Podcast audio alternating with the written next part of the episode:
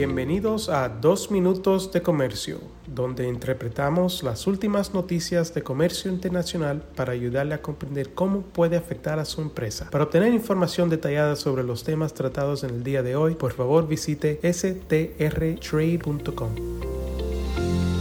Hoy es jueves 9 de marzo de 2023. Soy Álvaro Ferreira, consultor independiente con Sandler, Travis Rosenberg. La relación entre Estados Unidos y México sigue en un punto candente con el intercambio comercial bilateral en un punto álgido. En este sentido, las importaciones de México por parte de Estados Unidos crecieron un 18,2% hasta una cifra récord de 453 billones de dólares el año pasado, y las exportaciones aumentaron un 17,3% hasta una cifra también récord de 324 billones de dólares, en parte debido al nearshoring o acercamiento de ciertas cadenas de suministro.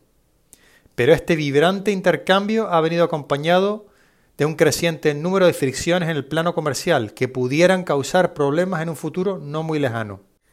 Y me refiero en particular al reciente anuncio de la Oficina del Representante Comercial de los Estados Unidos, el USTR, de que Estados Unidos desea iniciar consultas sobre biotecnología agrícola con México bajo el capítulo 9 del TMEC USMCA sobre medidas sanitarias y fitosanitarias. USTR afirma que las consultas sobre biotecnología agrícola involucrarían ciertas medidas mexicanas relacionadas con productos como el maíz genéticamente modificado y ciertos otros productos transgénicos, como la canola, el algodón y la soya. La representante comercial de los Estados Unidos, Catherine Tai, indicó que las políticas mexicanas no están basadas en la ciencia y, abro comillas, amenazan con interrumpir miles de millones de dólares en el comercio agrícola y sofocarán la innovación necesaria para enfrentar la crisis climática y los desafíos de seguridad alimentaria si no se abordan. Cierro comillas. Tai expresó su esperanza de que las consultas, abro comillas, serán productivas mientras continuamos trabajando con México para abordar estos problemas. Cierro comillas.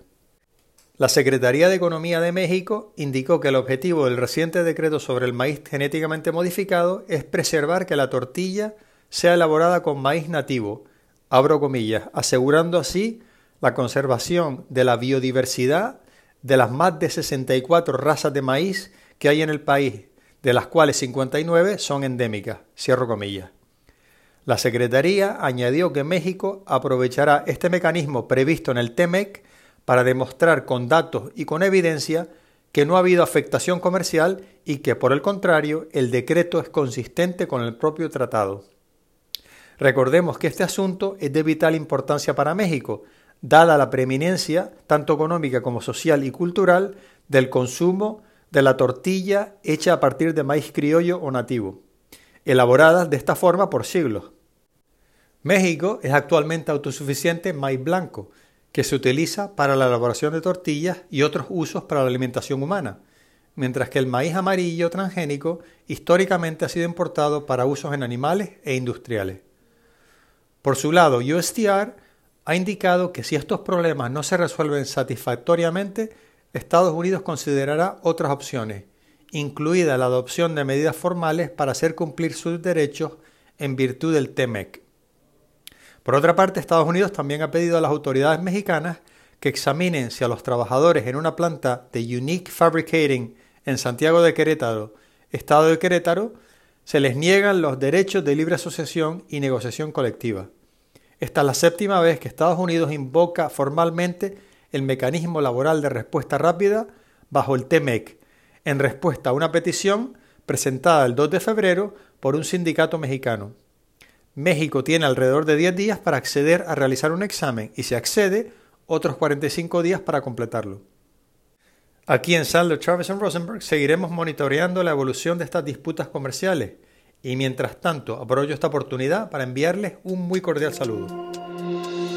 Con profesionales en nueve oficinas, Sandler Travis Rosenberg es la firma de abogados más grande del mundo dedicada a asuntos legales de comercio internacional, aduanas y exportación. Este podcast es exclusivamente para fines informativos y no constituye un servicio legal. La contratación de un abogado es una decisión importante que no debe estar basada solamente en publicidad. Pídanos que le enviemos información gratuita por escrito sobre nuestras cualificaciones y experiencia. Envíenos un correo a strespanol.strtrade.com.